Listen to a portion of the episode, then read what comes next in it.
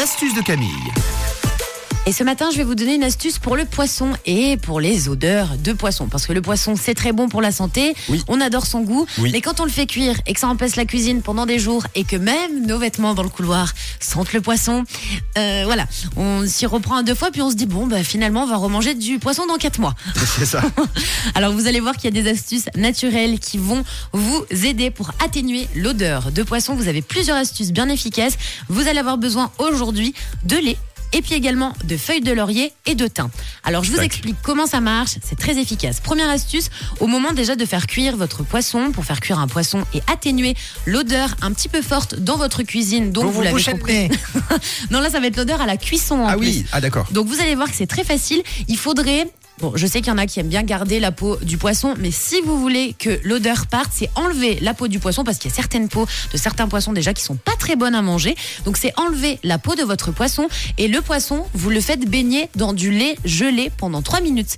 Vous le laissez 3 minutes, vous le retournez dans le lait, comme ça il est imbibé de lait et vous le mettez directement à cuire. Donc que ce soit au four, que ce soit à la vapeur, que ce soit votre poêle, 3 minutes dans le lait, on l'enlève directement du lait et vous le faites cuire. Alors pas de panique, non, il y aura pas le goût de lait dans le poisson. Bien au contraire, c'est juste que ça va gommer et euh, attraper, si vous voulez, toutes les mauvaises odeurs du poisson. Donc ce qui est pas mal du tout, surtout bah, quand vous avez des convives à la maison, si vous avez des gros poissons à faire cuire, que vous avez plein de choses à base de poisson à faire, ce sera pas mal.